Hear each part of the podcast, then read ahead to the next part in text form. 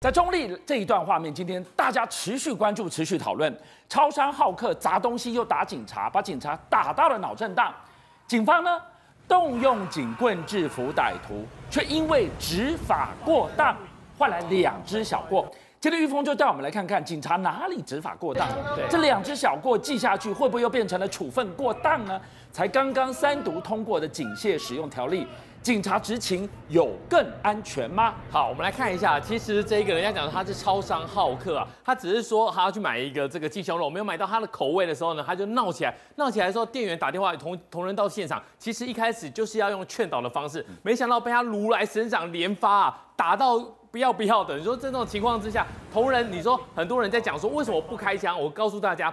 警械使用条例里面就有讲到说，你看同仁有去摸他的枪，但是他一定想到说开枪就下去完蛋了，他根本不可能开枪。为什么？因为警械使用条例里面提到说，如果对手对方是赤手的话，他根本不可能开枪的。所以他被打，他也没办法，他只能够等到后续的时候呢，等到他情绪好像稍微比较情绪好像比较 calm down 了之后，你看这个动作可不可怕？而且他是一个健身教练呢，夺得奖无数。那打下去，然后后面的话就讲说，好，他被起底，其实他是个特战兵。后来的时候呢，退伍之后呢，变成一个自由的健身教练，得奖无数。然后现在又有一个很大的问题了，同仁趁他倒在地、坐在地上的时候呢，先喷这个辣椒水，是然后呢用警棍去制服他。对，现在被被记过。简单来讲，我们看从前面到后面，他们被打，然后呢，趁他体力比较稍微弱一点之后，是去喷辣椒水，然后打他，就会被记过。你记过的理由是什么？办好，记过理由就是我连枪都没掏了。对，他说记过理由就是说呢，他执勤过当。然后呢，现在很多人就说，你这个警察就是另外一个暴徒。嗯这个东西我要跟大家讲，我们跑新闻跑了那么久，你在那个现场，在那种情况之下的话，有一个东西叫敌情意识。你要知道说呢，对手是有什么样的一个情况。我们在刚刚已经看到了，他如来神掌连发，已经已经呈现了一个比较焦躁的一个状态，然后打了警察。你现在竟然说哦，同仁 不能够用警棍打他。我们还原一个事情，很多人在网络上面误传说，哎，他他已经被你上铐在那个地方了，你要用警棍去打他，你当然是过当。No。他那个时候呢，根本还没有上铐，所以呢，同仁在第一时间是用先用辣椒水喷他，喷完他之后再制服他，然后打他之后呢，才有另外一个同仁从后面把他上铐。而且我们看到那一段让大家炸锅的画面是什么呢？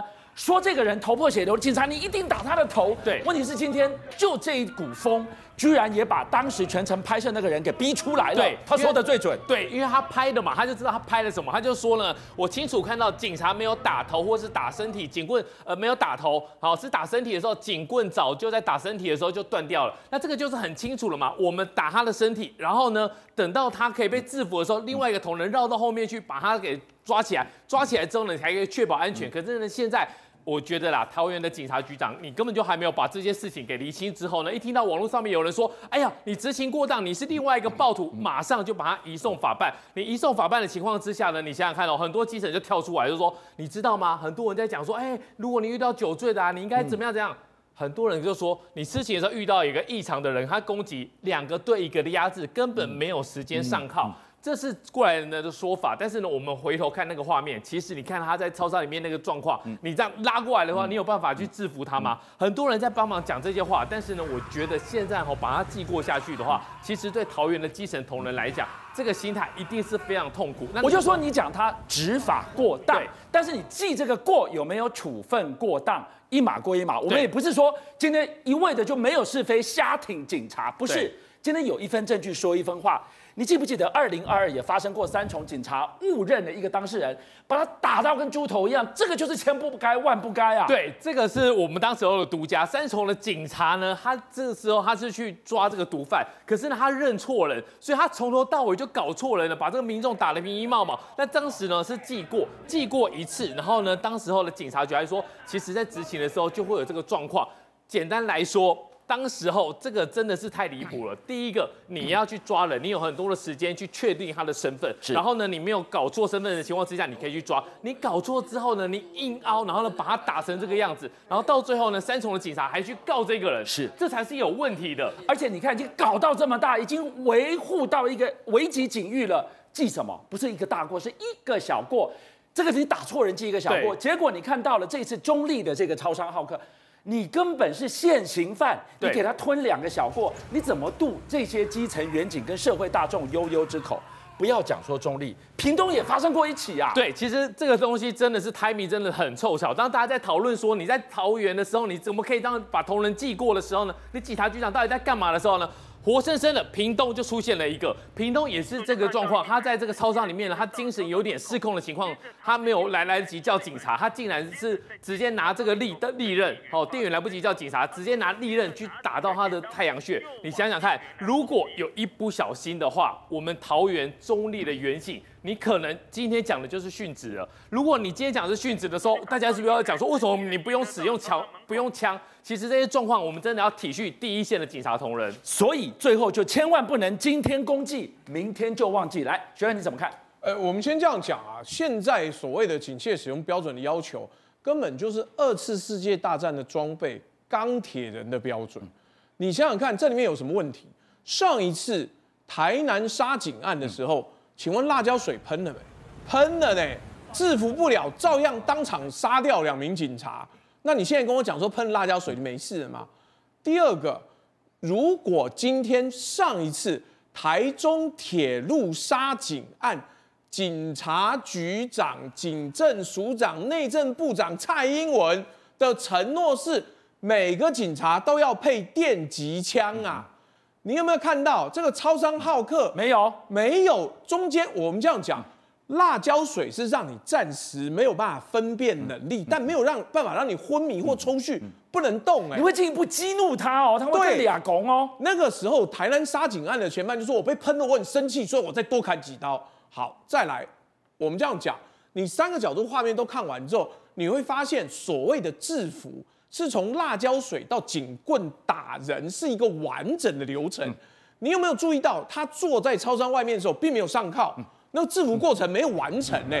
他是被打完之后才乖乖手背到后面让你上铐的。那请问这个东西怎么会被割裂开来？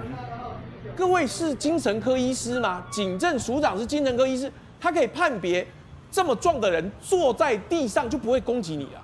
他就投降了吗？你有录到他有放弃投降，要求警察逮捕我，你都没有。然后你只是发现他坐在那边的时候还被警察打的时候，就说执行过当。请问他坐在那边的时候被制服了吗？他有趴在地上说“我投降了”。他这个状况是他的肉体就是武器的时候，你怎么可以说警察执法过当？那你不然叫警政署长去第一线看看呢、啊？第一线的潜在威胁在耶，你看那个画面拍回来，滴滴亮滴滴亮，他随时可能会再发动下一波的攻击耶。哎，也就是我们这样讲，如果他是因为精神失常或是情绪控管不当，他坐在那边，我们从超商里面拍出去的时候，嗯、里面的人也看到啊，他坐在那边没上铐，嗯、没有被限制行动，嗯、警察打完之后，他行动才中断的时候。那怎么会告诉我这执法过当？那他如果在那之前就投降了，嗯、就说没有没有，我还在动手了，那真是执法过当。对，但是问题是，他只是坐在操商门口碎碎念，嗯、你怎么知道他发作结束了没？这最大的问题还是为什么我们的这个高层说要买给警察的电击枪？好，我们先我告诉大家现在买多少支哦？二零一九年这个七月份，李承汉这个铁路警察局这个这位员警哦，他这个殉职的事情发生之后。买了四千五百二十九组，怎么够啊？我八万大军用四千把，很多的派出所哦，可能只有配到三三支电击枪。嗯、我告诉你，有枪没有用，你要里面有那个弹夹，嗯，他要那个抛射的的的这个电击的弹夹有没有？不够，所以呢，我们到到到去年去年那个台南杀警案发生的时候，警政署统计哦，不到一成的员警有使用过。是训练哦，训练哦，不是实际实战的这个状况这样使用，是训练的时候用过电击枪，不到一成。好，再来，真正在处理民众纠纷使用过的不到十件，为什么没有人敢用？你买了啊，买了四千多支，不敢用。好，问题来了，用了你就执法过当，你就两支小过啦。第一个真枪不敢用，因为你开枪你要写写不完的报告。好，电击枪为什么不敢用？我怎么知道这个民众？是不是心脏有问题？同样在桃园的超商，二零二一年十一月发生一起超商店员只是劝来来来来来超商购物的这个宾客啊，说哦，你戴个口罩哦，结果呢就被刺死。